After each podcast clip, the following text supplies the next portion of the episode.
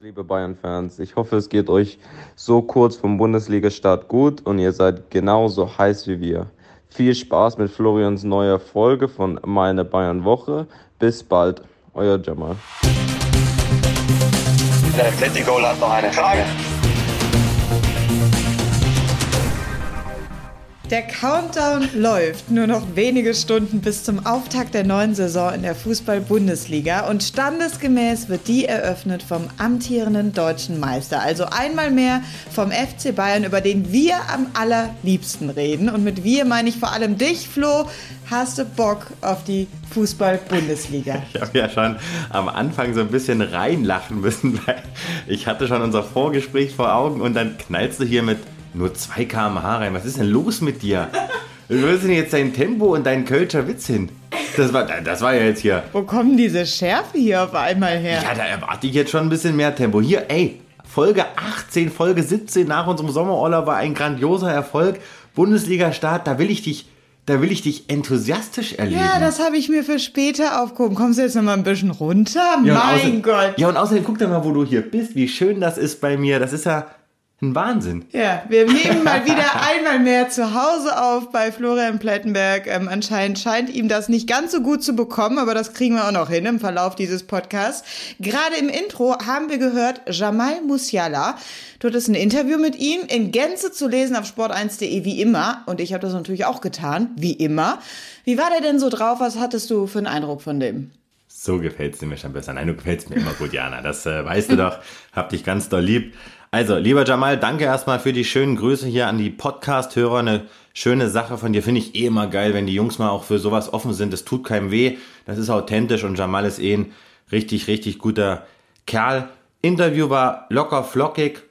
Er spricht gut, er hat ein gutes Selbstbewusstsein, eine gute Rhetorik und ist einfach ein Typ, der dem FC Bayern gut zu Gesicht steht, der der deutschen Nationalmannschaft gut zu Gesicht steht. Und wir haben natürlich so ein bisschen darüber gesprochen, ne? was hat er jetzt auch für Ambitionen? Er hat gesagt, er will echt viel unter Nagelsmann noch lernen und der trainiert ja auch sein Auge mit einem Spezialtrainer, den hat er schon seit ein paar Jahren mit Steffen Tepel. Und er hat mir von seinen ersten Fahrstunden berichtet, denn seit dieser Woche nimmt Jamal Musiala Unterricht. Und das Geile, er hat gesagt, ey, ich darf zum Glück erstmal mit Automatik starten, weil vom Schaltgetriebe hat er ein bisschen Angst. Also nachzulesen auf sport1.de, da könnt ihr das nochmal anschauen. Und ansonsten drücke ich ihm natürlich die Daumen, dass er dann gegen Gladbach am Freitagabend, also heute Abend, dann auch zum Einsatz kommt und den FC Bayern dann möglicherweise auch zum Sieg führt. Fahrstunden, da merkt man dann erstmal, wie alt man ist, oder? Wie lang ist das denn bitte her? Schneller Themenwechsel. Ja, Deine er hat sich Woche- ja, was, was vielleicht nicht jeder weiß, äh, Jamal hat sich ja äh, in den letzten Monaten dann immer von seiner Mutter, von Caroline, Caroline, zum Training und zum Stadion fahren lassen. Das waren dann immer ganz äh, interessante Beobachtungen, weil die Mom dann immer auch vorgefahren war und während die ganzen Stars so in die dicken Audis eingestiegen sind, ist er dann wirklich immer sehr bodenständig von seiner Mutter abgeholt worden. Aber ich glaube, diese Bodenständigkeit, das ist auch eine riesen, riesen Stärke von ihm. Und da mache ich gerne Werbung an der Stelle. Er hat ja im Juli das erste Mal ein Turnier in Southampton organisiert für Jugendliche, für Kinder. Er holt die von der Straße auf den Fußballplatz und das finde ich echt geil, wenn ein 18-Jähriger sagt, ich möchte den Werte vermitteln, die ich früher vermittelt bekommen habe. Dankbarkeit, Selbstvertrauen und das ist etwas, was er jetzt schon jungen Leuten mitgibt. Deswegen schön, dass er in der Bundesliga ist und beim FC Bayern noch lange, lange spielen. Ich merke schon, der Bub, wie man hier im Bayern-Ländle sagt, der hat dich begeistert, ne? Ja, so Leute begeistern mich. So einer, der kein Video hochlädt, wie er in irgendeinen dämlichen Private Jet steigt, sondern das, der will einfach kicken. Und ich verrate dir noch was, was weder im Podcast beziehungsweise noch im Interview aufkam. Als die EM vorbei war, weiß ich, ist der nach Hause geflogen, also sofort. Er wohnt in der Nähe von Grünwald, dem Nobelvorort von München. Und dann hat er im Grunde genommen einen Tag oder zwei Tage nach dem Aus in Wembley, wo er wirklich kaum zum Einsatz kam, da, wir erinnern uns, erst kurz vor Schluss oder Nachspielzeit, da muss er auf der Wiese gewesen sein und hat mit den Jungs in Grünwald, mit den Kids einfach im Garten, im Park Fußball gespielt.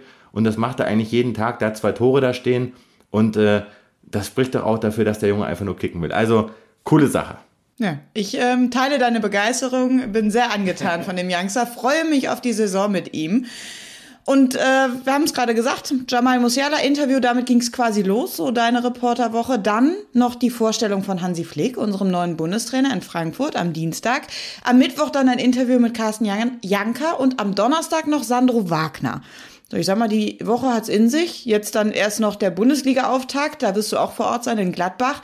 Wann, wo und wie lange bereitet man sich denn da dann noch auf so Interviews vor? Das war eine intensive Woche. Das war eine Woche, die es natürlich jetzt so in der Form auch nicht jede Woche gibt, aber ich verwehre mich natürlich vor keinem Interviewtermin. Ne? Das ist ja das Schönste, was es gibt. Und manchmal sind Interviews sehr, sehr schnell möglich. Manchmal ja, braucht es eine sehr, sehr lange Vorlaufzeit.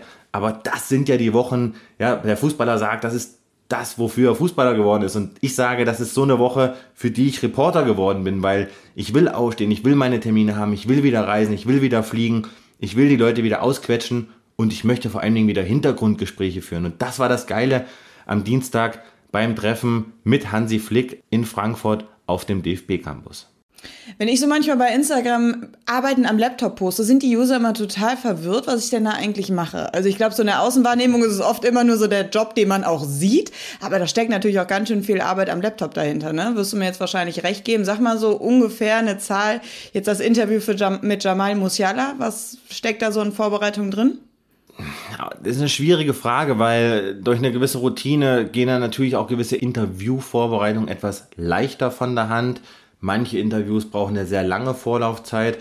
Was eben sehr viel Zeit kostet, ist das Interview dann hinterher runterzuschreiben, es zusammenzupuzzeln, zu einem tollen Gesamtwerk zu konstruieren und da musst du es ja eben noch losschicken. Zum PR-Berater, zum FC Bayern. Und bevor ich es dann zurückbekomme, ist es ja zwei, dreimal durchgespült worden. Aber Interviews ist das ist für mich einfach noch so die allerhöchste Form der Reportertätigkeit, weil du da die, die Möglichkeit hast, aus den Leuten auch noch was rauszuquetschen. Von daher, ich glaube eher, das Zeitintensive sind die Anrufe. Da kann ich dir eine Hausnummer nennen, zum Beispiel für diesen Podcast. Dann nehme ich mir wirklich immer so, so einen Tag, wo ich dann nur telefoniere und dann sind das wirklich mal 60, 70 Anrufe. Viele gehen auch nicht dran, viele rufen dann zurück. Vielleicht ruft im Podcast jetzt einer zurück. Das nimmt natürlich viel Zeit in Anspruch, aber ich muss ja auch was ran schaffen, um es dann hier zu präsentieren. Ja, und viele von den Anrufen gehen auch an mich, sei an der Stelle verraten. Ja, hättest du gerne, hättest du gerne. so, dann lass uns Sprachnachrichten schickst du da immer wie wild. Nein. Lass uns an der Stelle kurz mal über die Vorstellung von Hansi Flick sprechen. Am Dienstag in Frankfurt, wie war's denn? Gab's sowas, wo du sagst, ja, das war jetzt echt anders als die letzten Jahre bei Yogi Löw oder war erstmal alles same, same, but different? Ich bin da sehr vorsichtig und ich möchte mich noch nicht darauf einlassen, dass ich jetzt sage, wow, jetzt der neue DFB und alles ist jetzt neu und alles wird gut, alles wird geil, alles wird erfolgreich. Aber ich bin positiv optimistisch, vor allem wegen Hansi Flick. Das Trainerteam hat er sich zusammengestellt, sehr ja, bedacht auch zusammengestellt und wie wir es ja auch schon hier gesagt haben, Hermann Gernert ist auch ein Teil davon, weil er eben für Hansi im Auftrag sein wird in den Stadien. Er wird sich Spiele angucken, Spiele anschauen und er wird eben Hansi Flick auch zureden, zuarbeiten. Die beiden verbindet ja eine unfassbare Beziehung. Aber das hatte schon so ein bisschen was von Aufbruchstimmung. Und ich fand auch den Interimspräsidenten Peter Peters sehr stark, der gesagt hat, wir müssen unsere Ehre zurückgewinnen. Und Hansi wirkte erstmal so am Anfang auf mich so ein bisschen so vorsichtig, fast schon so ein bisschen, hm, na, ängstlich ist das falsche Wort, aber es ist jetzt nicht so, dass er da jetzt mit so einem Dauergrinsen rumgerannt ist, weil er natürlich weiß, ganz Deutschland guckt zu, ganz Deutschland hört zu. Aber Hansi hat klar zum Ausdruck gebracht, was er vorhat und vor allem, und das fand ich geil, dass er gesagt hat, nur das Leistungsprinzip gilt bei mir. Haben wir ja hier schon verkündet. Hansi hat es jetzt bestätigt. Und was eben cool war, danach haben wir letzte Woche hier auch schon drüber gesprochen, gab es ein kleines Get-Together und Hansi stand da mal bei uns am Tisch und da haben wir länger mal ein Hintergrundgespräch geführt. Dann Danny Röhl war dabei, über den wir ja auch schon im Podcast gesprochen haben, der ihm von Bayern nach oder zum DFB-Team gefolgt ist. Markus Sorg, mit dem hat man sich lange unterhalten können, mit Oliver Bierhoff auch. Und das waren gute Gespräche, um mal so ein bisschen sich jetzt einzustimmen, denn Hansi Flick hat eines vor allem gesagt. Ihm ist auch die Zusammenarbeit wichtig. Das war eine große Stärke von ihm beim FC Bayern und die Medien auch mitzunehmen, wird eine ganz wichtige Aufgabe sein, auch für und beim DFB. Und Hansi Flick, der wird das hinbekommen. Jetzt ähm, war er sehr darauf bedacht, dass er sich ein Team zusammenstellt, von dem er einiges hält, wo die Zusammenarbeit dann passen wird. Das wird mit Hermann Gerland der Fall sein. Ja, die zwei schwärmen voneinander. Trotzdem ist er jetzt auch schon seine 67 Jahre alt. Wir reden immer vom Thema Umbruch. Ist das jetzt, dass da nur dieser Faktor Erfahrung zählt und dieser Faktor Zusammenarbeit? Oder sagst du, ja, vielleicht kann man das auch ein bisschen kritisch beäugen, die Personalie? Ja, mit, wir dürfen jetzt dieser Position Hermann Gerland jetzt auch nicht zu viel Bedeutung beimessen. Hermann Gerland, mit dem habe ich diese Woche auch mal telefoniert, da war er mit dem Radl hier in München unterwegs und der hat einfach Bock, jetzt nochmal mit dem Hansi zusammenzuarbeiten und mit den besten Spielern Deutschlands. Das hat er ja auch schon sehr, sehr oft gesagt. Aber er hat jetzt da keine, keine, wie soll ich jetzt sagen, er sitzt nicht auf der Trainerbank. Die wichtigen Funktionen, die haben Danny Röhl, Markus Sorg, der neue dänische Standardtrainer mit dem Vornamen Mats. Das wird übrigens sehr, sehr interessant, denn der möchte dafür sorgen, dass zukünftig Ecken und Freistöße besser getreten und effizienter getreten werden als zuvor. Nicht, weil er in der Kreisliga 300 Dinger da reingeknallt hat, sondern weil er das auch technisch und ja, mit ganz, ganz vielen Skills auch am Computer bemessen kann, wie man den Ball richtig tritt etc. Dann gibt es ja noch einen neuen Torwarttrainer. Also das sind so die engsten die jetzt Hansi Flick dabei begleiten bei diesem neuen Weg. Und wie gesagt, Gerland ist ein super erfahrener Zuarbeiter, der extrem wichtig sein wird. So, jetzt siehst du, das ist jetzt ein Live-Moment. Ja. Das ist jetzt ein Live-Moment. Soll ich, Da soll ich mal mal ran. dran gehen? Ja, soll bitte. Ich, soll ich mal dran gehen? Wenn das jetzt die Freundin ist. Nein, nein. Servus, mein Lieber. Grüße dich. Danke für deinen Rückruf. Hallo, hallo, hallo. Jetzt muss ich dir. Hörst du mich?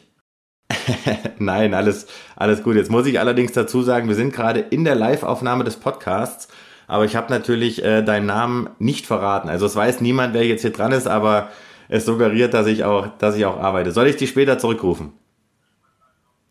Dann melde ich mich morgen bei dir. Super. Ich danke dir. Wiederhören. Ciao. Ja. was, Soll ich, was soll ich sagen? Nix. Am besten einfach nix. Ich mache den Ton aus. Wo waren wir stehen geblieben? Beim Thema DFB Hermann Gerland. So, aber das hatten wir jetzt eigentlich abgeschlossen. Du hattest eben schon kurz ähm, angesprochen, das Leistungsprinzip hast du aber auch schon letzte Woche bei uns im Podcast angesprochen. Von daher war die PK ja gar nichts Neues für uns. Und ein Name hat mich so ein bisschen aufhorchen lassen, und zwar Mario Götze. Also, da, das wäre jetzt für mich die erste Überraschung, wenn er den zurückholt, oder? Weil seine Leistung jetzt bei Eindhoven hin oder her, aber es ist halt auch immer noch Eindhoven, oder? Ja, übrigens, bevor ich darauf antworte, ich hoffe, das war jetzt äh, einigermaßen sympathisch. Also das war jetzt, um das mal kurz zu beschreiben, das war jetzt ein für mich sehr, sehr wichtiger Kontakt, den ich heute versucht habe zu erreichen, der jetzt nicht anrief und der mich jetzt zurückgerufen hat. Und jetzt haben wir das, wie ihr gerade mitbekommen habt, dann auf den nächsten Tag verlegt. Aber das sind natürlich so Momente, da spielt es keine Rolle, ob es dann 19.30 Uhr ist oder 15 Uhr oder wie auch immer. Da gehst du ran, weil die Jungs sind natürlich jetzt in der Transferphase, waren sehr, sehr wichtiger Berater und äh, deswegen sind die meisten Rückrufe dann in so einer Phase abends. Aber jetzt Mario Götze, der hat sich bisher echt gut gezeigt da bei PSV Eindhoven.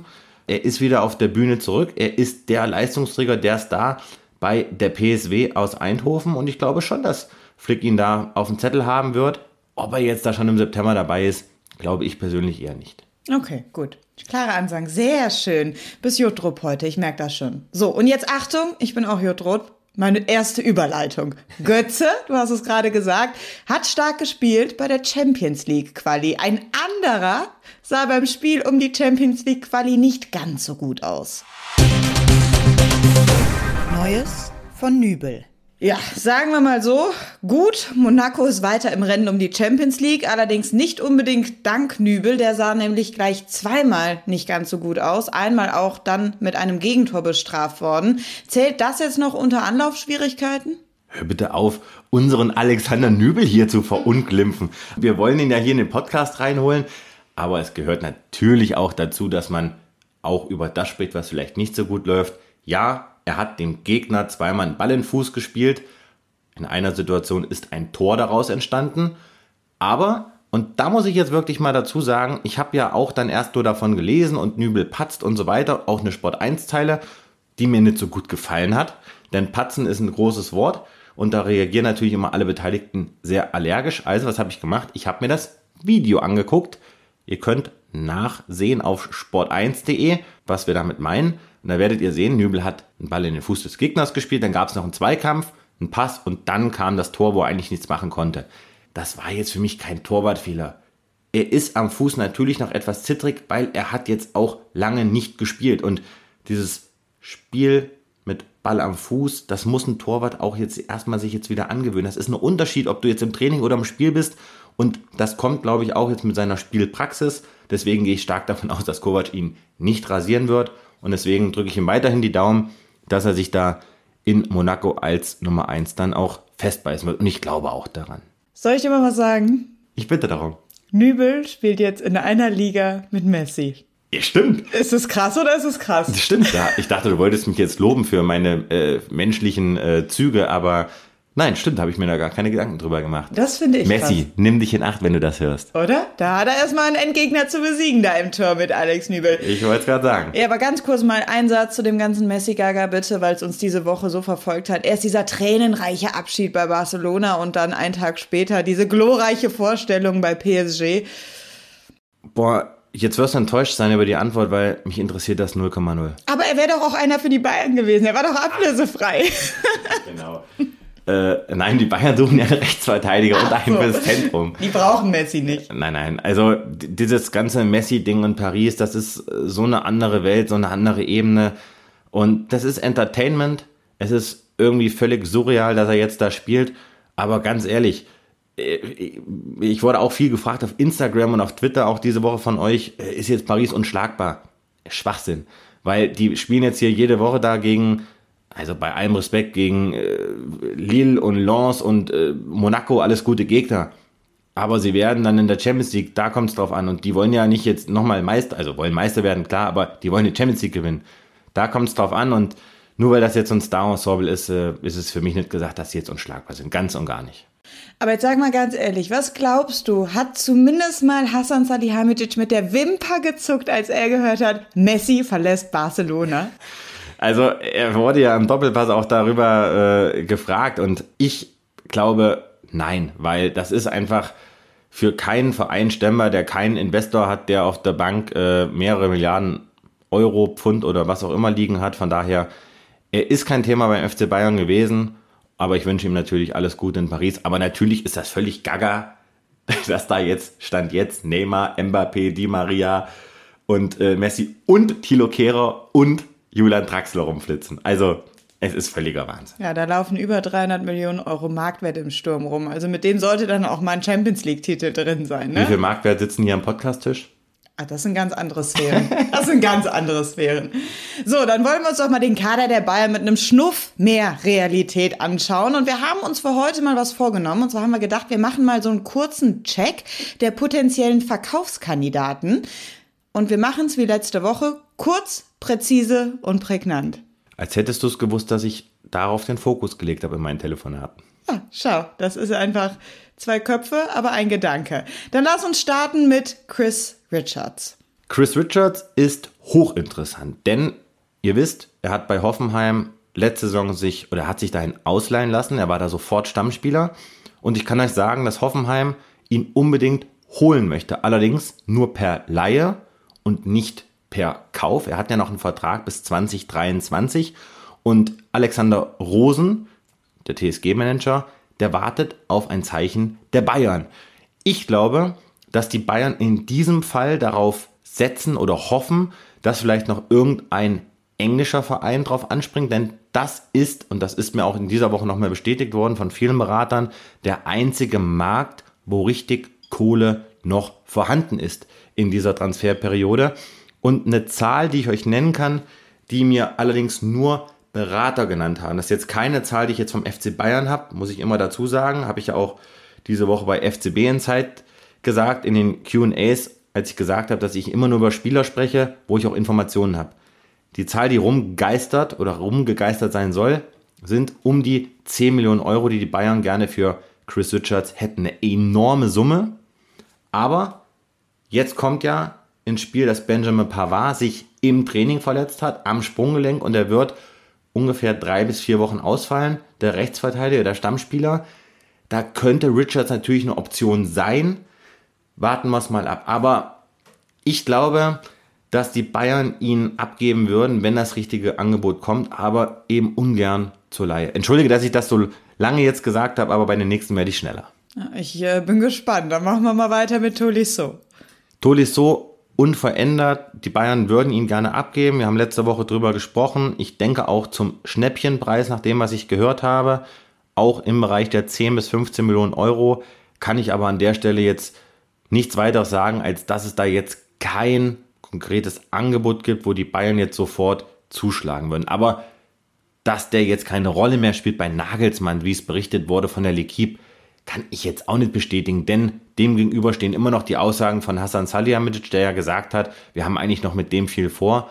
Gut, was soll der Hassan jetzt auch anderes sagen, aber wenn Tolisso fit ist, wird er auch definitiv noch gebraucht werden. Was ist denn mit Bona Sa? Ähnlich wie Chris Richards könnte natürlich jetzt wieder interessant werden, weil Julian Nagelsmann eine Option braucht auf der Position des Rechtsverteidigers. Ich kann dir sagen, dass es für Bunasar keine Angebote gibt, die ihn ja dazu hinreißen lassen, sich ernsthaft Gedanken zu machen. Es gab mal lose Anfragen, zum Beispiel aus der Türkei, wie ich diese Woche erfahren habe. Aber Stand jetzt ist davon auszugehen, dass Bunasar nicht verkauft wird, beim FC Bayern bleibt. Denn ganz ehrlich, Bunasar, der sagt hier, ich habe hier einen langfristigen Vertrag unterschrieben, ihr wolltet mich letztes Jahr unbedingt holen, also warum soll ich jetzt gehen? Weil das Geld, was ich jetzt hier verdiene, das verdiene ich erstmal woanders nicht. Also von daher ist die klare Tendenz, dass er ein Ladenhüter bleibt. Marc Rocker, da hatte ich mir gemerkt, beim Saisonende hattest du uns gesagt, das könnte einer der Überraschungskandidaten unter Julian Nagelsmann werden. Der sieht in ihm zumindest Potenzial. Ja, auf jeden Fall. Also tut mir an der Stelle auch total leid, dass er sich dann ausgerechnet eher verletzt hat. Ja, wir erinnern uns, er hat sich ja auch total muskelmäßig aufgebaut, hat sie richtig in Form gebracht, hatte richtig viel vor hat sich leider verletzt, kämpft jetzt gerade wieder so ein bisschen um Anschluss. Aber da auch meine Information, er will definitiv beim FC Bayern bleiben. Das weiß der FC Bayern auch und der FC Bayern hat auch nicht vor, ihn im Sommer zu verkaufen. Auch stand jetzt nicht. Aber seine Situation wird dann, denke ich, auch so wie ich es jetzt gehört habe, im Winter neu bewertet. Sprich, ist er dann immer noch nur Mitläufer statt Stammspieler, dann ist es möglich, dass Rocker im Winter verliehen oder verkauft wird. Cuisance. Tja, kann ich dir nicht mehr sagen, als dass es da auch noch keine so guten Angebote gibt, dass die Bayern da irgendwo zuschlagen würden. Also auch klare Tendenz aktuell Ladenhüter. Coman. Bei Coman gibt es auch keine neuen Entwicklungen. Auch da sondiert Pini Zahavi weiterhin den englischen Markt, aber nichts Neues zu vermelden. Stand jetzt bleibt er beim FC Bayern. Niklas Süle. Auch da gleiches wie Coman, nichts Neues zu berichten. Stand jetzt bleibt Süle auch beim FC Bayern, denn auch er könnte ja möglicherweise auch eine Rechtsverteidigeroption sein. Wir erinnern uns, Flick hat ihn ja da öfter eingesetzt. Aber ich traue Nagelsmann echt zu, dass er Süle nochmal echt hinbekommt. Na, er kennt ihn ja auch gut. Ne? Absolut. Also die Vergangenheit haben sie ja. So, und äh, das Beste kommt zum Schluss, Robert Lewandowski. Da hat Pini Zahavi ganz klar vermittelt bekommen, kein Verkauf. Jetzt stellt sich natürlich die Frage, was machen sie denn jetzt? Verlängern sie wirklich mit ihm oder tun sie es nicht? Holen sie Haaland? Kriegen sie Haaland überhaupt? Und da würde ich sagen, da müssen wir natürlich nochmal in den Hassan Salihamidzic O-Ton aus dem Doppelpass reinhörchen. Denn, du wirst ja eventuell noch darauf zu sprechen kommen, er hat ja bestätigt über das, über was wir hier eigentlich seit 17, 18 Folgen reden. Klar, das ist ein Top-Spieler, ähm, super Junge, wie ich höre. Also das ist ähm, schon, ähm, ja, in Dortmund. Mit solchen Leuten beschäftigt man sich doch, oder? Beim FC Bayern. Also muss man doch zwangsläufig. Da schaut man hin, ja. Aber ist natürlich so äh, Dortmund-Spieler und ähm, ist ja sensationell. Habt ja gesagt, 60 Spiele, 60 Tore. Da ja. muss man hinschauen, sonst wären wir voll Amateure. Ja, wenn das Thema Haaland angeschnitten wird beim FC Bayern, da hält man ja erstmal die Luft an, weil man sich denkt, egal was Hassan jetzt sagt, das ist erstmal schon mal zitierfähig. So, ne? Und wenn er dann sagt, wir wären ja Amateure, wenn wir den nicht auf dem Zettel hätten, war das dann aber doch deutlicher, als ich es erwartet hätte. Wie fandst du es? Ich habe es in deinem Gesichtsausdruck gesehen, denn A, hast du natürlich blendend ausgesehen mit deinem roten Anzug. Ich habe es ja natürlich genau beobachtet. Auch den Auftritt habe ich mir natürlich nicht am TV entgehen lassen. Übrigens, ich bin ja danach noch zum Doppelpass gefahren und hatte dann noch äh, versucht mit Hassan zu sprechen, hat dann auch geklappt. Aber um das Thema jetzt nochmal aufzugreifen, das war schon eine krasse Aussage, die ihm der Flo König da entlockt hat. Aber sie sagt ja im Grunde genommen aus, dass sie sich damit beschäftigen. Und das haben wir ja schon die ganze Zeit gesagt. Er hat es jetzt bestätigt und ich glaube, dass das wie folgt ausgeht. Der FC Bayern wird versuchen abzuklopfen, ob Haaland sich diesen Wechsel zum FC Bayern vorstellen könnte. Denn wenn Haaland wirklich zu bekommen wäre, würden sie auf jeden Fall die Ablöse gestellt bekommen. Die Ausstiegsklausel liegt nächsten Sommer bei 70 bis 75 Millionen Euro. Jetzt geht es natürlich ums Gehalt. Ich könnte mir schon vorstellen, dass dieser Bursche in England oder bei Real Madrid über 20, 25 Millionen Euro im Jahr kassieren wird. Aber die Bayern, glaube ich, würden so um die 20, 22, 23, ich glaube, sie würden es mitmachen. Das ist hochsensibel. Aber ich glaube, sobald sie mitbekämen von seinem Berater Mino Raiola, dass ein Wechsel zum FC Bayern ausgeschlossen ist, werden sie alles versuchen, um mit Lewandowski zu verlängern. Und ich denke, das ist der Prozess, auf den man sich einstellen kann. Der läuft auch mit Sicherheit schon im Hintergrund. Haben wir ja auch schon erörtert. Das ist total verzwickt. Da will sich keiner verbrennen. Und deswegen war ich umso überraschter, dass Hassan das jetzt rausgehauen hat. Aber ich glaube, das trifft schon die Realität sehr, sehr nah, dass sie es eben so machen werden. Karl-Heinz Rummenigge hat ja selbst mal von diesem ähm, viel zitierten Dominostein gesprochen auf dem Transfermarkt. Wenn ein Transfer zustande kommt, der bringt dann viele weitere Transfers ins Rollen. Jetzt ist Messi zu PSG gewechselt. Jetzt wäre ja Mbappé theoretisch ein Verkaufskandidat. Da soll ja Real Madrid auch dran sein. Jetzt bei aller Liebe, Real hat schon Probleme, Mbappé zu finanzieren. Die werden sich nicht Mbappé und Haaland leisten können. Sollte Mbappé jetzt vielleicht doch schon vorzeitig zu, zu Real gehen, wäre da die Tür für Haaland ja wiederum zu, oder? Also ich finde, das ist echt schon immer ganz schön komplex, dieses ganze Thema. Von außen, ich will gar nicht erst wissen, wie kompliziert das Ganze von innen ist. Ja, aber ist jetzt Haaland der gleiche Spielertyp wie Mbappé? Also ich sag mal, finanziell kannst du ja beide als Real Madrid auf jeden Fall nicht leisten. Woher weißt du das? Naja, weil sie seit, bei, an Mbappé sind sie ja schon seit langem dran und kriegen den nicht finanziert. Mbappé verlängert nicht bei Paris, der will nicht langfristig in Paris bleiben, der kann sich Real Madrid sehr gut vorstellen. Es scheitert da gerade an der Kohle. Also wenn sie jetzt Mbappé und Haaland holen, dann steige ich irgendwann aus hier. Ich kann dir mal sagen, ein Satz, den hat mir mal ein sehr, sehr, wie soll ich sagen, mächtiger Berater gesagt. Und der klang wie folgt. If Real Madrid wants to buy a player, they can buy every player in the world, every day and every year. Und diesen Satz, den nehme ich manchmal mit in mein Bettchen und stehe damit morgens auf. Was ich damit sagen möchte, wenn die Mbappé kaufen wollen, kaufen sie Mbappé. Und wenn die Alaba holen wollen und wollen der Alabas GmbH noch 20 Mille bezahlen, dann machen sie das. Und Alaba hat es übrigens ganz treffend gesagt. Oder nicht Alaba, Toni Groß in einem Interview bei der Bild am Sonntag. Varan ist nicht mehr da, Ramos ist nicht mehr da. Die sparen natürlich auch ein bisschen was ein, ja. Und von daher, ich kann es dir nicht sagen, aber du hast natürlich vollkommen recht. Lukaku ist jetzt bei Chelsea, wird da unterschreiben. Mbappé vielleicht bei Real Madrid. Paris ist zu. Liverpool, glaube ich, ist zu klein. Manchester United könnte interessant sein. Ich halte die Bayern nicht für chancenlos. Ich halte sie nicht für chancenlos. Denn die Erfahrung lehrt mich, wenn der FC Bayern öffentlich über einen Spieler spricht, ist etwas im Busch. Sehr schöne Aussage.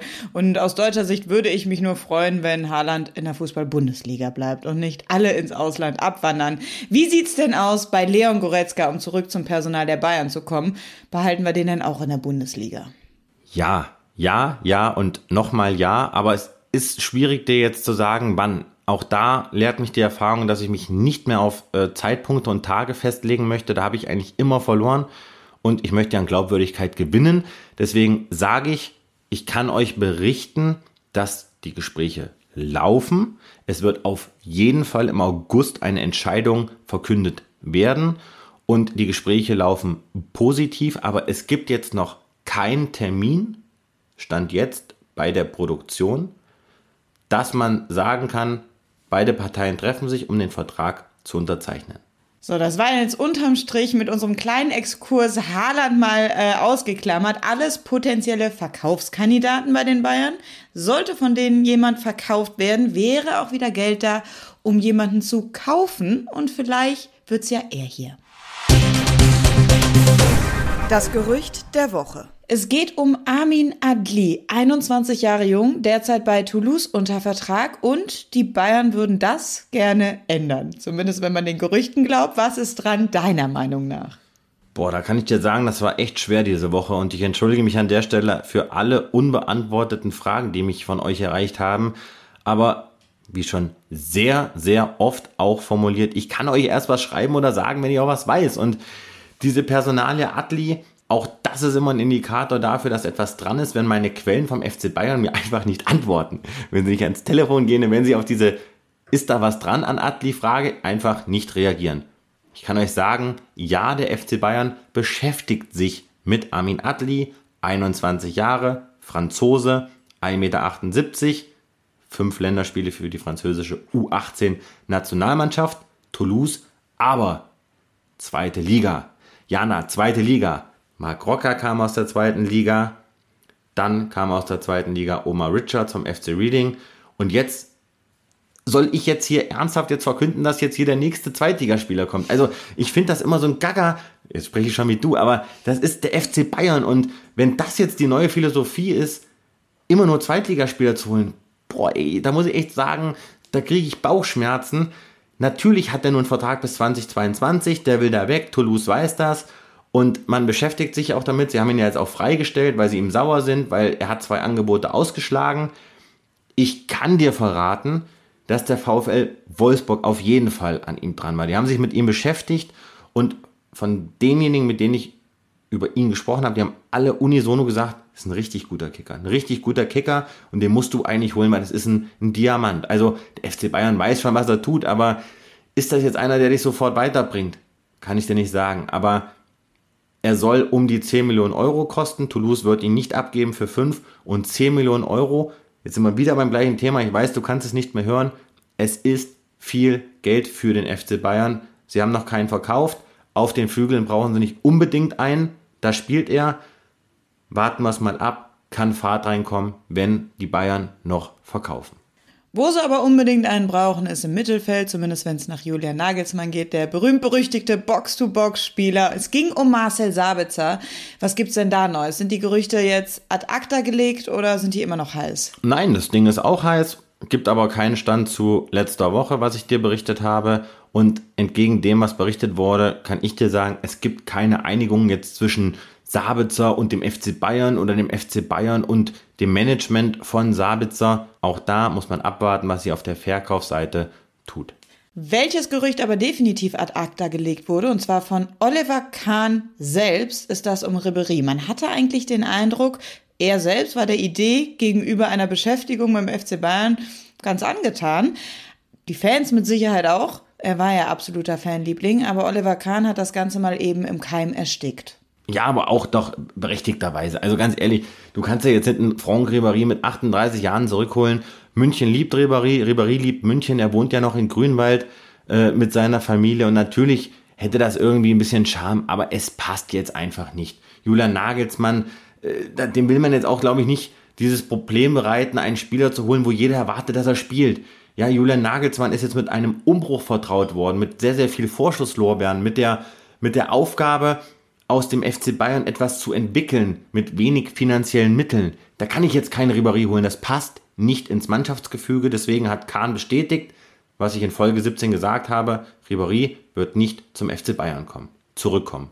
Stand jetzt als Spieler. Ich glaube schon, dass er irgendwie da mal beim FC Bayern arbeiten wird, vielleicht als Trainer oder was auch immer, aber es wird kein Comeback als Spieler geben.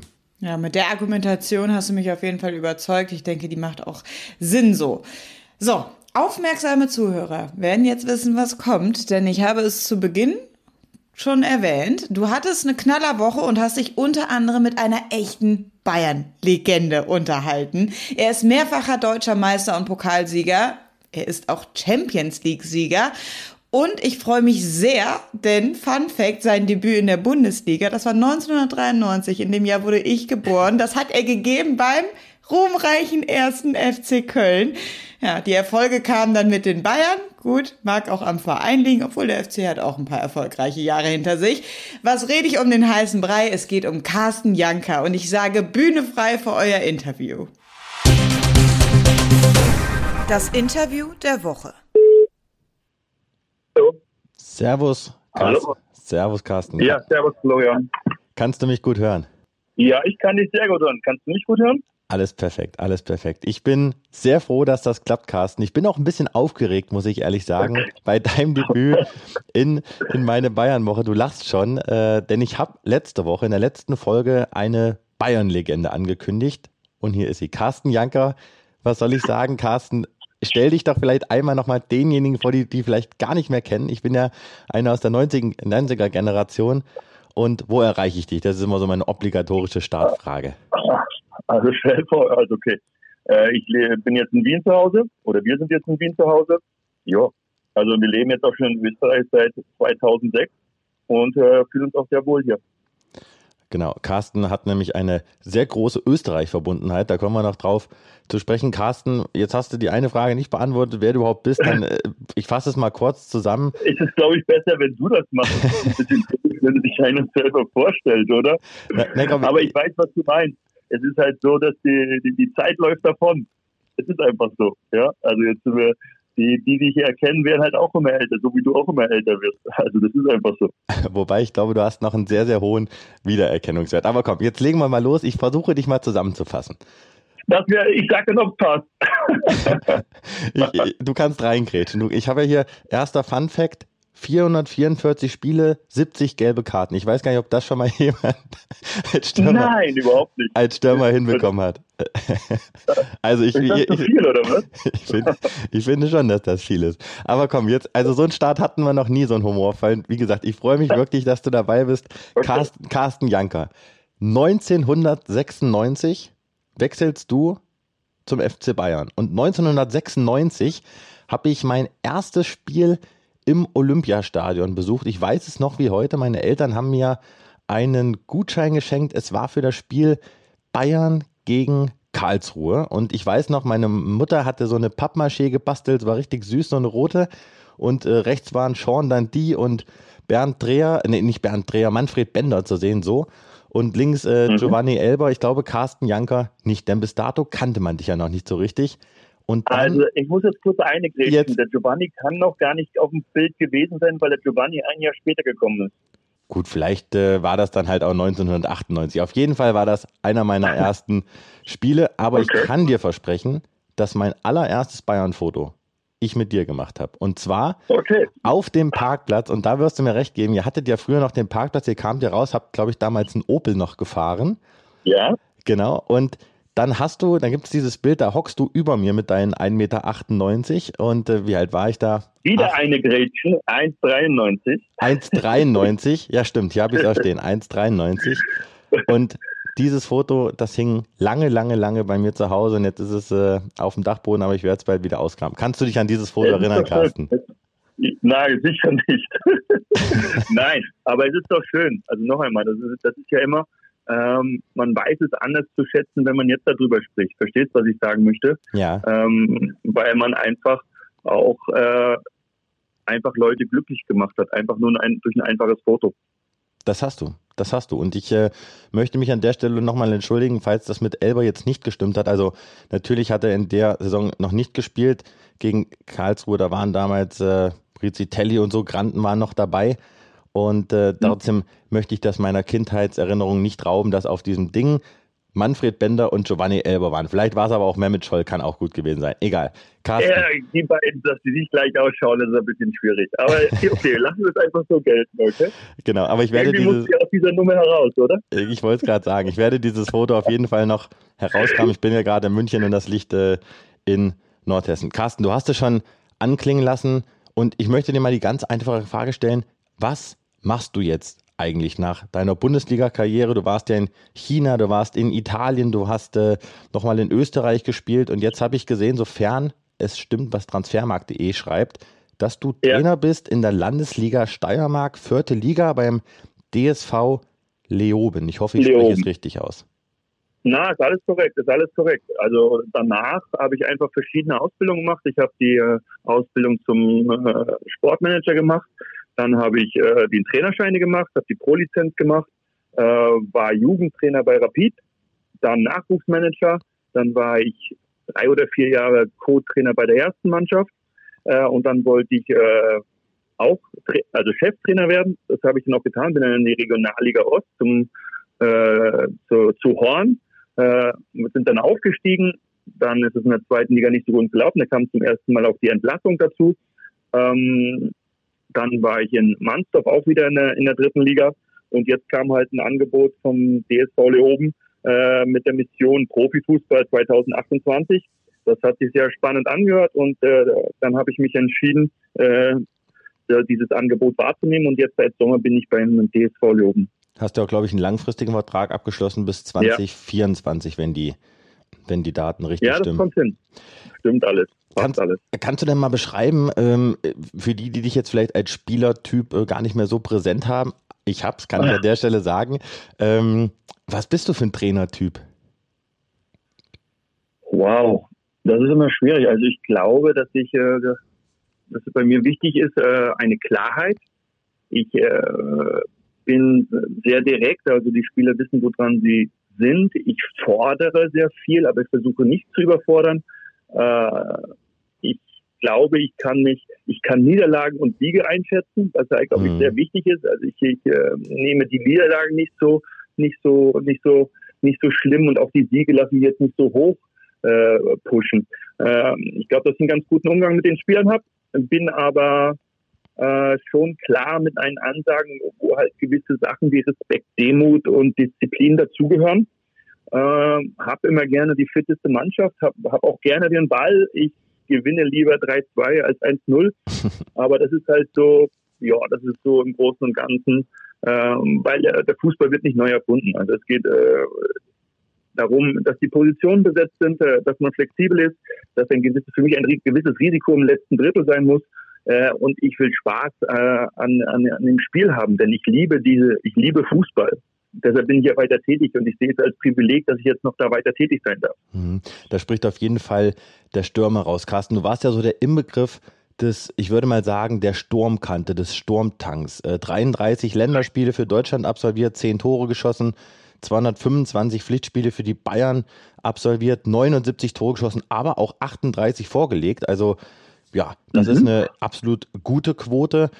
Ähm, so diese, dieses Stürmergehen, hast du das jetzt in deinem Trainerjob mit drin? Sagst du, ich, ich blicke irgendwie automatisch mehr auf meine, auf meine Offensivspieler oder? Nein, also, nein, das wäre ja falsch. Also, aber ich habe halt in, in der Zeit, wo ich jetzt zum Beispiel Co-Trainer bei Rapid war, äh, habe ich halt viel Individualtraining in der Offensive gemacht, aber ich kann es auch in der Defensive. Es geht einfach darum, um die Leute weiterzubringen. Ja, also da habe ich natürlich einen anderen Fokus schon. Also wenn ich jetzt mit Stürmern arbeite, da habe ich natürlich einen anderen Fokus. Aber es ist halt, wenn ich jetzt zum Beispiel Individualtraining gemacht habe, habe ich immer versucht, die, die Spieler in, in Spielsituationen zu bringen. Es nutzt nichts, einfach nur aufs Tor zu schießen. Ähm, aber den Fokus darf ich ja trotzdem nicht nur auf den Angriff nehmen. Es ist ja ein Gesamtpaket.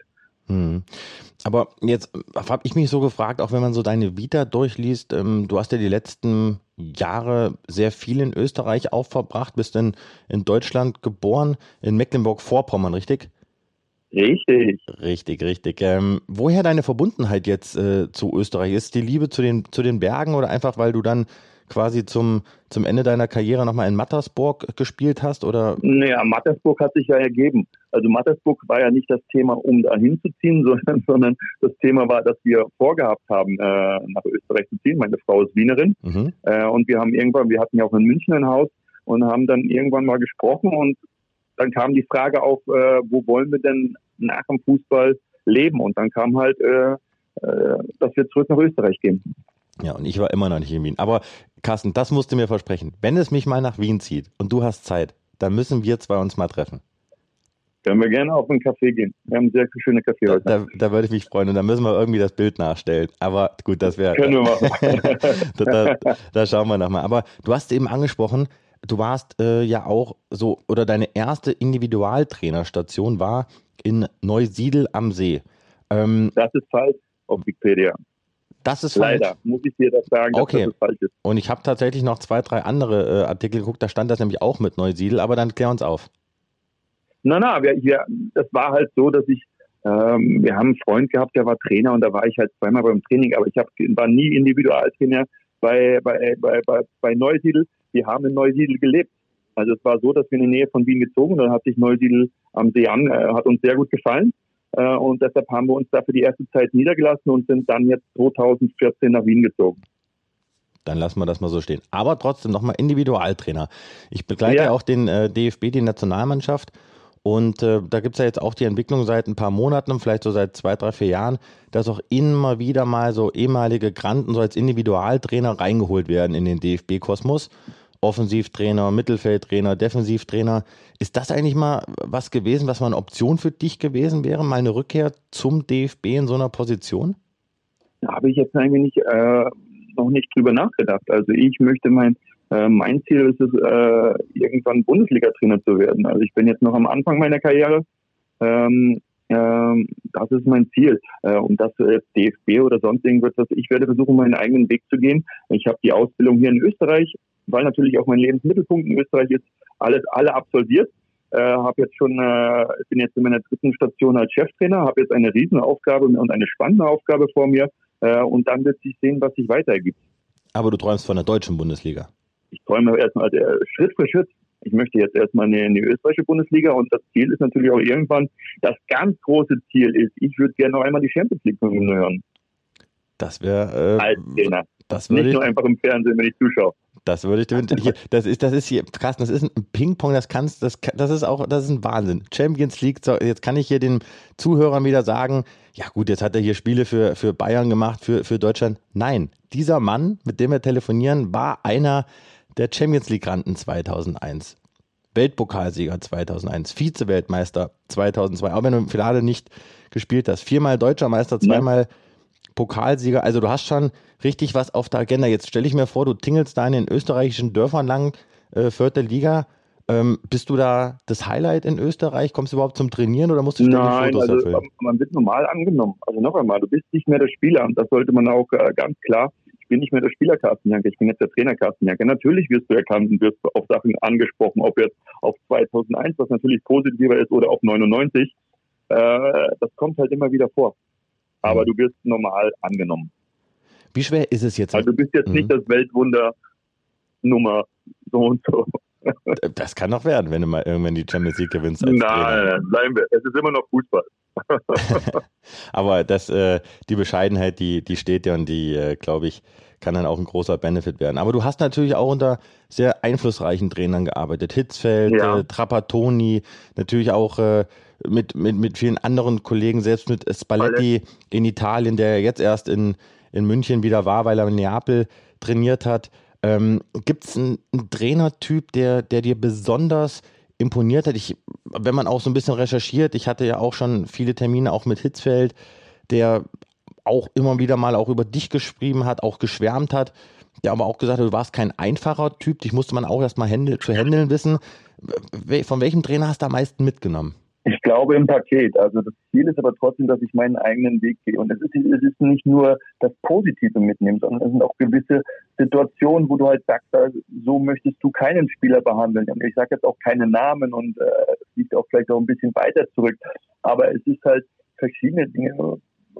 Wenn ich jetzt zum Beispiel, ich bin gekommen und habe den, äh, den Mister kennengelernt, also Trapattoni, mhm. was, äh, was ein, äh, ein Wahnsinn war und ein Geschenk und da habe ich auch mit eigentlich diese Individualgeschichte, weil du musst dir halt vorstellen, wir haben damals, sagen wir mal, anderthalb bis zwei Stunden beim Trap trainiert und der ist dann nach dem Training gekommen mit seinen, ich glaube, 58, 59 und hat den äh, Alexander Zickler und mich zum Individualtraining von einer Dreiviertelstunde, Stunde verdonnert. Natürlich warst du angezipft als, als, als Spieler, aber das hat uns halt un, en, enorm weitergeholfen. Auch natürlich seine Art, wie er war. Er war sehr respektvoll zu den Spielern ähm, einfach sein Umgang.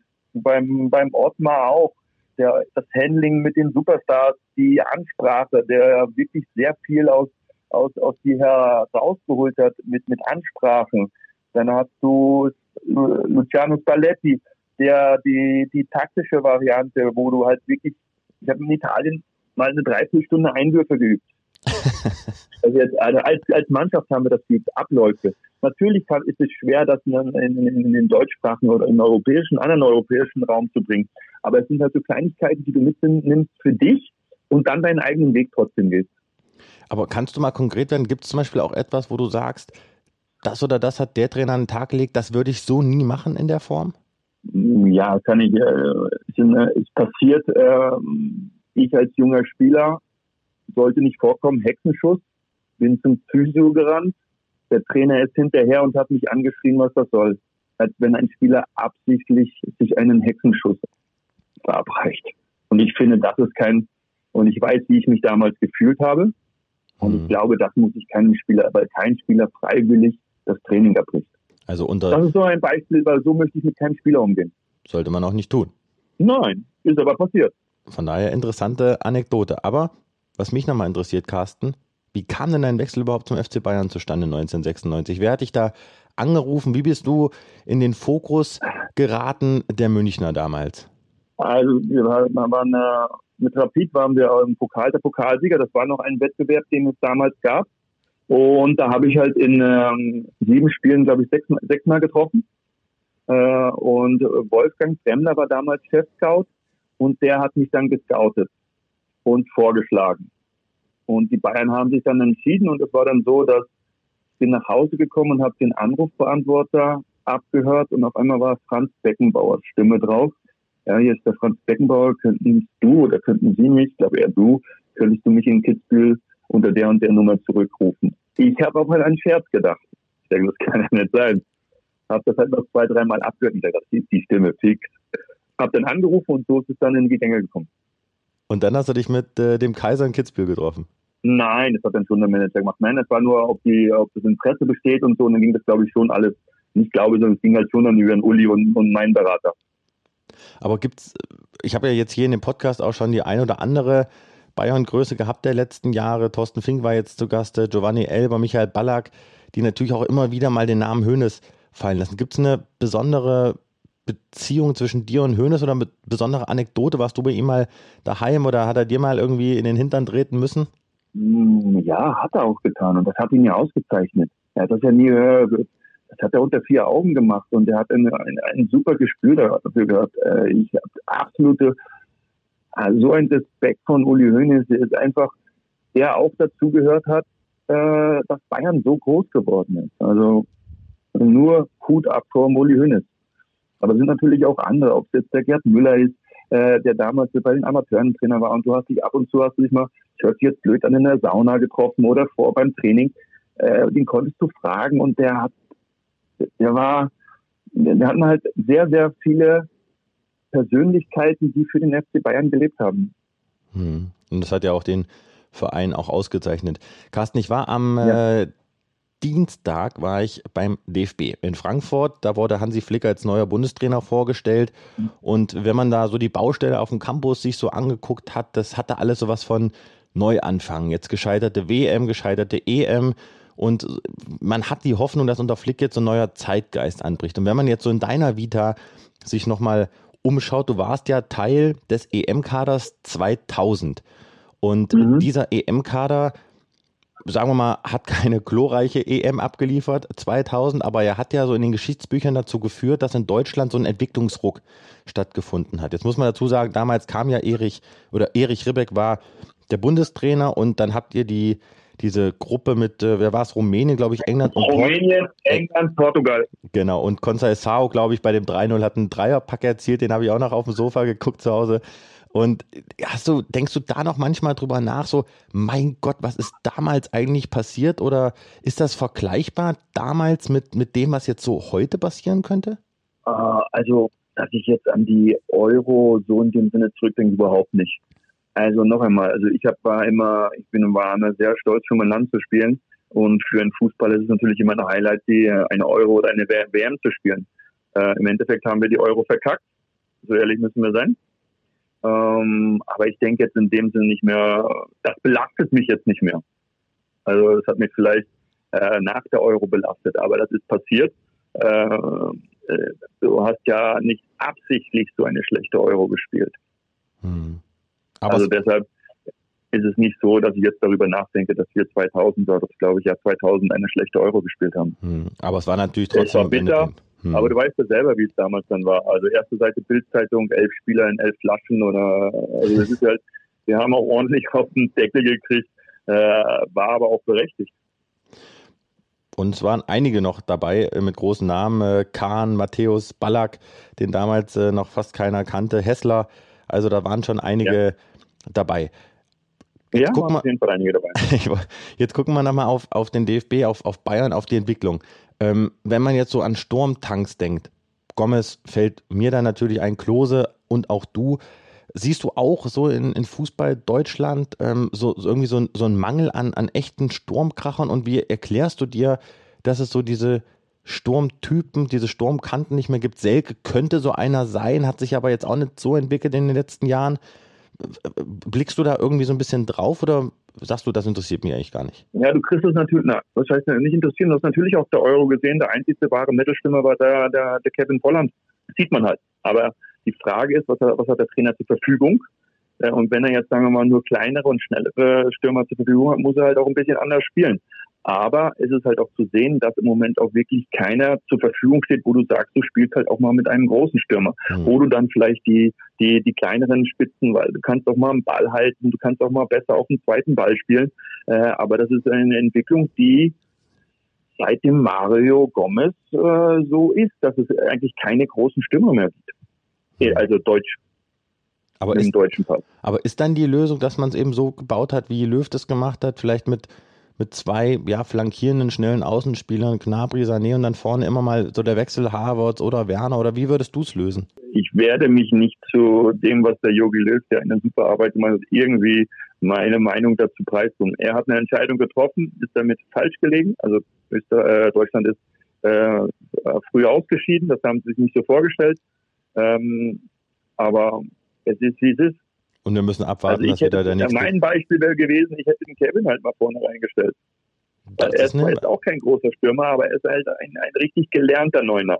Das blieb leider aus. Aber warten wir es mal ab, was Hansi Flick ähm, an Lösungen Ja, ich, dann, ich bin, dann äh, also da bin ich, entschuldige, dass ich unterbrochen habe. Ähm, äh, es ist halt so, dass der Hansi einen super Job gemacht hat bei Bayern. Ja. Äh, und ich denke auch, dass er an den richtigen Schrauben drehen wird äh, und dass der DFB in eine erfolgreiche Zukunft schaut. Das glaube ich auch. Also ich glaube, da kann man sich drauf freuen.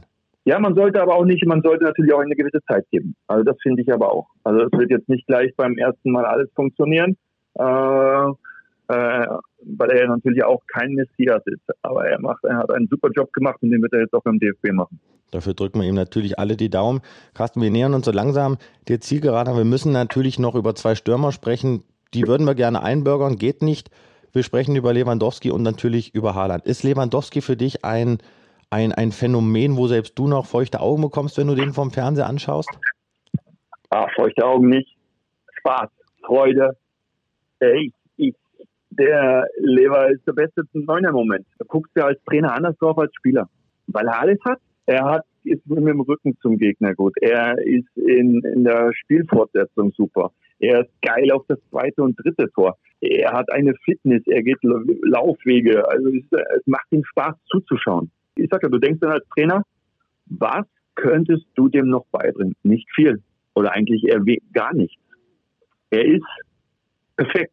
Also muss man ihn laufen lassen. Man muss ihm wahrscheinlich Freiheiten einräumen. Oder ist das jetzt auch eine Aufgabe von Nagelsmann herauszufinden, wie mache ich jetzt Lewandowski vielleicht noch einen Ticken besser oder wie handle ich den so, dass der mich akzeptiert? Also ich würde sagen, äh, ob ich ihn besser muss, ich, äh, wenn er das Niveau hält, wäre es doch schon super. Ich glaube, da würden alle beim FC Bayern äh, Ja. ihr Siegel drunter setzen. Aber glaubst du, dass die Bayern Ja. mit ihm verlängern oder glaubst du wirklich, dass auch dein ehemaliger Mitspieler Hassan Salihamidzic alles dafür tun wird, um Haaland zu holen? Was glaubst du? Ähm, meine Einschätzung ist, ähm, dass wenn sie den Haaland bekommen könnten, dass sie zuschlagen sollten. Äh, das ist aber nicht äh, gegen den Lever oder so, sondern der Lever kommt halt auch irgendwann mal in die Jahre. Lever ist, glaube ich, jetzt 32, oder? 33. 33, 33, 33. Ähm, und dem Haaland gehört die Zukunft. Also der ist, der hat, der hat, bei dem kann noch einiges passieren, aber er hat natürlich schon einen Riesenablauf. Also er ist halt schon für sein Alter sehr, sehr, sehr weit. Übrigens eine Korrektur. Also ich würde den Haaland holen, wenn es möglich wäre. Das ist eine Aussage. Übrigens eine Korrektur. Er wird in ein paar Tagen 33 so. Und du hast ja auch bald Geburtstag. Ehrlich, ja, stimmt. aber bei mir sind, bei mir sind ein paar andere Zahlen. Ja, bei dir steht dann die 4 und die 7, aber dann äh, hast du Ja, bald einen 50. stimmt. Hast du bald einen, einen 50. äh, vor der Brust. Aber Haaland-Aussage ist eine, ist eine Aussage, aber Haaland, ist das, ist das eine Naturgewalt? Ist das einer, wo du sagst, der hat das Potenzial vielleicht sogar noch besser als, als Lewandowski zu werden? Oder ist dem die Bundesliga zu klein? Ich glaube nicht, dass die jetzt die Bundesliga zu klein ist, äh, sondern ähm, er hat halt schon eine gewisse Dynamik. Also jetzt eine Naturgewalt kommt ihm schon sehr nahe. Äh, er auch diesen Zug hat nach dem ersten und zweiten Tor, diese Geilheit auf die nächsten Tore. Ähm, er auch schon ein gutes Spiel mit den Mitspielern hatte, auch die Folgebewegung. Er ein, ein Riesentempo hat. Ähm, aber ich glaube, wenn er die Möglichkeit, er, ihm stehen alle Türen offen. Also wir hoffen, dass er verletzungsfrei bleibt, äh, weil es einfach diese Spieler sind, die es lohnt, dafür ins Stadion zu gehen. Ja. Äh, und ob er besser werden kann, das muss er selber zeigen. Das ist sicher möglich, aber es ist natürlich schwer, den Lever zu toppen. Also das musst du auch erstmal hinkriegen. Weil es ist ja nicht so nur beim Lever, dass es jetzt letztes Jahr mit dem Rekord war, sondern es ist ja natürlich auch die, die Länge seiner, wo er, keine Ahnung, 20 plus Tore gemacht hat. Das auf alle Fälle und das muss man ja auch erstmal zeigen. Lass uns ja. mal kurz über deinen ehemaligen Mitspieler Hassan Salihamidzic sprechen. Überrascht es dich, dass er in dieser Funktion sich jetzt so ein bisschen freischwimmt oder hättest du ihm das zugetraut, diesen Werdegang? Jo. Weil? Ich habe ihm alles zugetraut, so wie er da steht. Äh, weil Brazzo, wenn er eine Aufgabe bekommt, sich da reinbeißt und sie dann auch versucht, so gut wie möglich zu lösen. Das ist ähnlich, Hallo? wie ihn Effenberg beschrieben hat. Ja, ich, will ein herausfordernder Dialog mit dir. Manchmal hast du so eine Pause, da überlege ich, grätscht dir jetzt rein oder grätscht er dich gleich ab? Ja, ja, ich war jetzt fertig. Soll ich denn sagen, Punkt, fertig? Für nein, nein, nein. Möglichkeit. Nein, das ist alles, ist alles perfekt, ist alles perfekt. Aber Hassan, so ähnlich wie Effenberg ihn letzte Woche im Doppelpass beschrieben hat, das, das ähnelt ja jetzt auch dem, was du, was du sagst. Ich habe nicht gelesen oder gehört, was der Herr Effen, was der Effe gesagt hat. Aber es kommt so hin, so haben wir Brazzo erlebt. Also deshalb ähm, es ist ja auch nicht so, dass der FC Bayern jetzt ohne, unter Brazzo nicht erfolgreich war. Sie waren ja sehr erfolgreich. Das auf alle Fälle. Also ich glaube, dass er schon einen riesen Job macht und äh, sie das natürlich auch gemeinsam haben, äh, gemeinsam machen mit den ganzen äh, Verantwortungsträger, die, die vorhanden sind. Und ich finde, dass der Brazzo einen sehr guten Job macht. Das lassen wir auf jeden Fall mal so stehen. Und die letzte Frage übrigens an dich, die kommt von Stefan Effenberg. Aber zuvor, Rückkehr FC Bayern, ist das nochmal von dir ein Traumthema? Hast du noch Kontakt zu, zu ehemaligen äh, Mitspielern?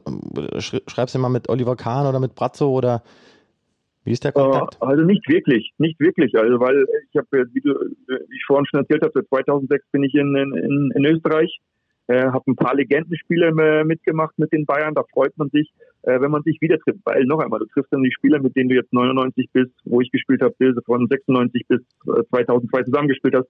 Da freust du dich, weil wir natürlich auch ein geiles Gefühl in der, Truppe hatten, ja. Dieses jetzt erst recht nach 99, dann 2000 2001 gewonnen, das schweißt natürlich zusammen. Und wenn man sie sieht, freut man sich. Aber ich habe einfach einen anderen Lebensmittelpunkt und ich bin auch nicht so der Typ, der jetzt dann äh, über Jahre mit jemandem äh, schreibt oder telefoniert. Äh, wenn ich in der Nähe bin und da bin, freuen sich beide Seiten, wenn ich komme und, und der andere freut sich, so habe ich das Gefühl, auch wenn der Carsten Younger dann zum FC Bayern kommt. So soll es sein, so soll es. Ich weiß, wenn bleiben. ich irgendwas sein sollte, könnte ich mich da melden und was ich nicht, was ich hoffe, dass ich das nicht brauche. Äh, aber ich werde da auch, ich habe das Gefühl, dass ich mit offenen Armen empfangen werde, weil ich habe einfach auch sechs Jahre versucht, äh, meinen Job zu machen und hab, bin halt und das war in der Zeit so, sind einige Spieler über das Limit gegangen. Ob es jetzt der Jerry damals war mit seinem Knie, der danach Probleme hat. Äh, ich weiß noch, der Giovanni ist zehn Tage vorher operiert worden, bevor wir dann, glaube ich, gegen, gegen Madrid gespielt haben oder gegen Manchester. Also wir sind natürlich auch über das Limit gegangen, wo du gesagt hast, äh, der Schmerz ist zwar groß, aber es muss weitergehen. wo vielleicht eine Pause besser gewesen wäre. Aber das hat dazugehört. Und dieser Champions League Triumph, der hat euch wahrscheinlich auch nochmal zu einer Einheit geformt, die man wahrscheinlich so dann auch nur selten hat im Leben. Ja, die waren sehr, wir waren, das war extrem. Also wir haben, wenn das 99, wir haben halt sehr aus dieser, auch wenn das länger gedauert hat, bei einigen kürzer, bei einigen länger, aus diesem Negativerlebnis haben wir eine, eine, eine positive Wut entwickelt. Wir wollen das Ding, weil du musst dir vorstellen, wir haben danach, das, das Jahr war im Halbfinale, sind äh, unglücklich gegen Madrid ausgeschieden und der Mannschaft war ja ungefähr, ich denke mal, unbewusst klar, wir haben 2001 nur noch mit dieser Mannschaft dieses Jahr diese Chance. Ja, weil einige Spieler schon in einem gewissen Alter waren. Äh, und da waren wir sowas von fokussiert und das, das schweißt natürlich zusammen. Das glaube ich. Und da hat man auch gesehen, dass beim Legendenspiel Fink und die waren ja auch äh, viele dabei. Linke war auch äh, übrigens mit dabei. Der war echt, echt in guter Form. Räumer Kai hat ein bisschen zugelegt. Wie sieht es bei dir aus äh, mit deinen 1,93 bis noch in, in Ich habe jetzt 103, also ich bin 10 Kilo über meinem Kampfgewicht. Das ist aber okay, 103. Ja, nicht 130, 103. Ja, 103, ja, ja, dann haben wir uns falsch verstanden. Okay, 103, ich das habe ich. 130 verstanden. Nein, nein, nein, nicht 130, aber 103, das ist aber jetzt, das ist ja fast noch, äh, das ist ja Gardemaß. Na, ich bin äh, laut, laut, laut Internet ist das äh, leicht übergewichtig. ich, Nein, äh, nochmal, Kampfgewicht war 92, 93, ich habe jetzt im Moment, glaube ich, 103. Also es sind 10 Kilo drüber. Also es ist halt so, es wird halt immer schwerer, äh, unter die 100 zu kommen. Ja gut, und in Österreich, da gibt es ja auch gutes Essen, ne?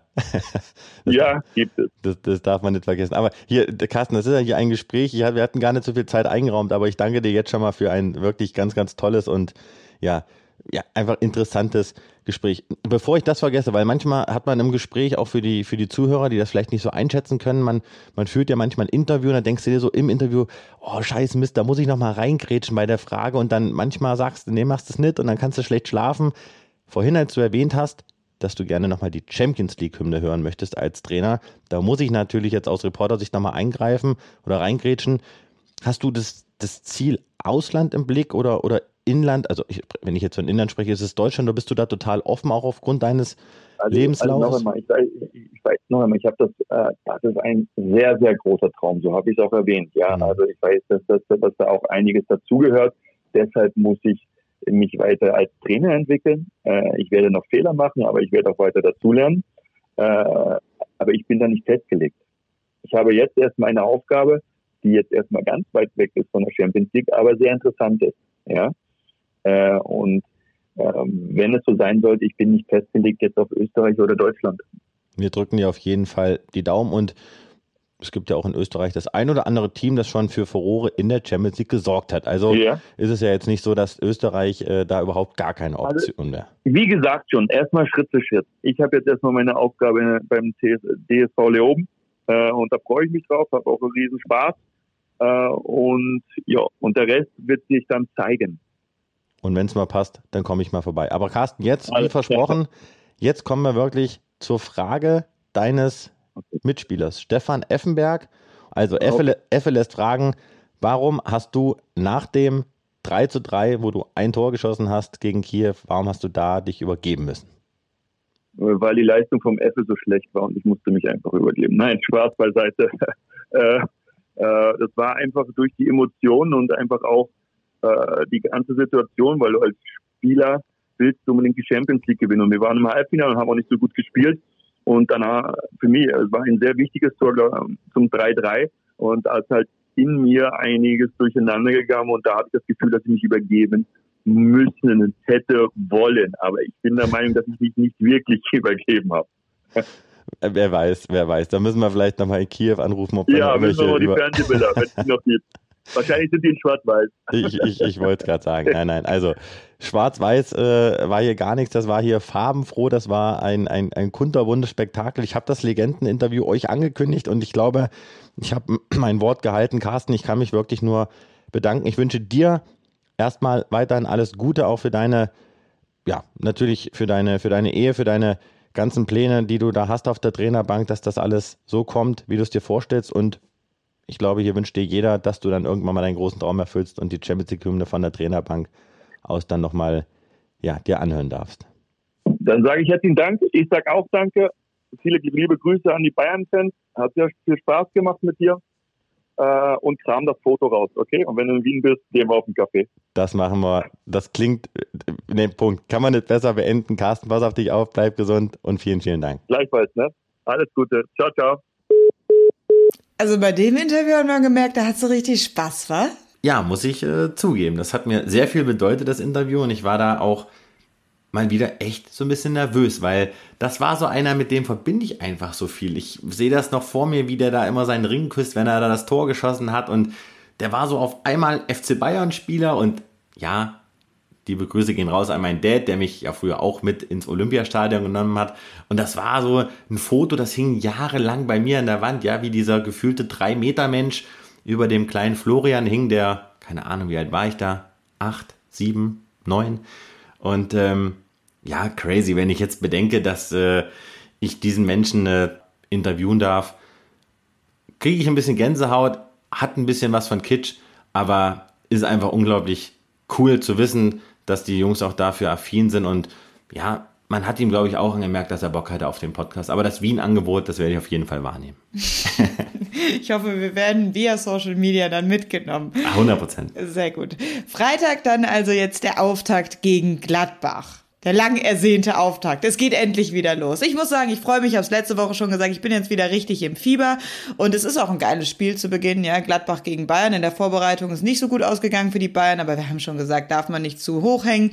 Das Ganze, was erwartest du jetzt für ein Spiel und was erwartest du vielleicht auch für so kleine Überraschungen in der Startaufstellung? Da kann ich dir erstmal ein knallhartes 2-2 voraussagen. Das ist ein Spiel, das sehe ich vor meinem geistigen Auge. Das Ding geht 2 Geht zu der 2 mit aus. einem Remis hier rein ins Tippspiel? Ich kann Nein, nein, nicht mehr. das Ding sehe ich vor meinem geistigen Auge. Also, was sagst du? Das wird ein Sieg der Bayern. Das wird ein Auftaktsieg der Bayern mit einem knapp 2 zu 1. Okay, also gehe ich das erste Mal in Führung.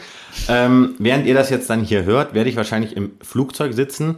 Ich fliege nach Düsseldorf, setze mich in den Mietwagen, düse nach Gladbach, bin beim Spiel, freue mich wie ein kleines Baby, dass es endlich losgeht. Zuschauer werden da sein. Mein Gott, habe ich da lange drauf gewartet.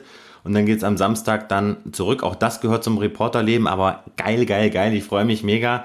Und äh, dann habe ich ein paar Tage wieder frei. Aber ich rechne mit einem richtig guten Spiel. Denn die Bayern sind angeknackst. Wir haben ja schon drüber gesprochen. Pavard ist verletzt, der fällt also aus. Ich kann euch sagen, dass alle eigentlich davon ausgehen, dass es Davis in die Startelf schafft.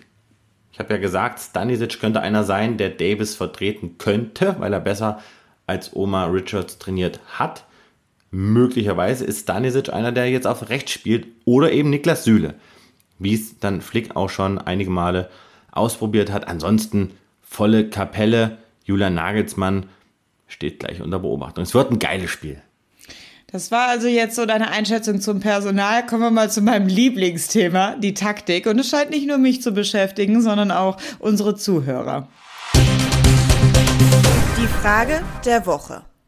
Mario Heitzmann ist offensichtlich ein sehr treuer Zuhörer unseres Podcasts und wundert sich so ein bisschen, weil du im Rahmen der Nationalmannschaft ja wirklich, sagen wir mal, ein Gegner der Dreierkette warst. Er sagt aber, bei den Bayern bist du eher so ein Befürworter der Dreierkette unter Nagelsmann. Wie Ja. geht das? Mario, entschuldige, wenn ich das irgendwie so rübergebracht habe, wollte ich nicht. Trotzdem äh, danke für deine Frage. Ich bleibe dabei, dass ich ein Gegner der Dreierkette bin in der Nationalmannschaft und beim FC Bayern, weil ich davon überzeugt bin, dass diese Mannschaft, der Kern der Mannschaft, die Bayern-Spieler weiterhin die Viererkette, das 4-2-3-1 bevorzugen. 4-2-3-1, 4-3-3, das ist ein fließender Übergang, ja, je nach Situation, je nach haben wir den Ball, haben wir nicht den Ball. Aber eine Dreierkette ist schon ein bisschen was anderes. Und wer Trainer war, weiß es, es ist schwieriger zu trainieren, es ist schwieriger in der Umsetzung und du brauchst dafür das Spielermaterial. So, ich kann mir vorstellen, dass Nagelsmann das mal so in anderthalb oder zwei Jahren versucht zu implementieren, wenn er auch das Personal dafür zur Verfügung hat. Stand jetzt sehe ich nicht, dass der FC Bayern-Kader in der Lage ist, ein, sagen wir mal, 3-4-3 oder 3-5-2 à la Bonheur zu spielen. Und Nagelsmann wird auch nicht den Fehler machen, das gleich einzufordern. Deswegen Viererkette bei den Bayern, Viererkette wird es auch beim DFB geben, halte ich auch für die sinnvollen Lösungen. Fakt ist auf jeden Fall, wir werden alle schlauer sein, wie sie denn dann gespielt haben, die Bayern gegen Gladbach an diesem Freitagabend, wenn es endlich losgeht mit der Bundesliga-Saison 21-22. Ich habe echt Bock, ich freue mich drauf. Ich finde, das war eine richtig gute Folge heute. Es war so eine Plauderfolge, aber die muss auch mal sein. Ne? Wir hatten viel aufzuholen. Wir hatten war in Quassellaune, aber schön war's. Ja, dem gibt es nichts hinzuzufügen, aber ich merke, du triffst es jetzt auch hier in den Phrasenschwein-Modus ab. Also wenn das Ding hier stünde, dann auf jeden Fall drei Euro da reinknallen. Und ich glaube, das müssen wir übrigens auch nochmal so embedden, so in diesem, ja, dass wir vielleicht zu Weihnachten, da sind wir vielleicht so toll drauf, dass wir sagen, wir verlosen mal so ein Phrasenschwein, oder? Für das vielleicht die wir beste machen. Frage oder die meisten Fragen oder da lassen wir uns mal irgendwas einfallen. Aber danke für die Folge. Nächste Woche geht's weiter. Folge 19 schon. Schön, dass ihr wieder dabei wart. bleibt gesund. Kommt gut durch. Ciao. Der Atletico hat noch eine Frage.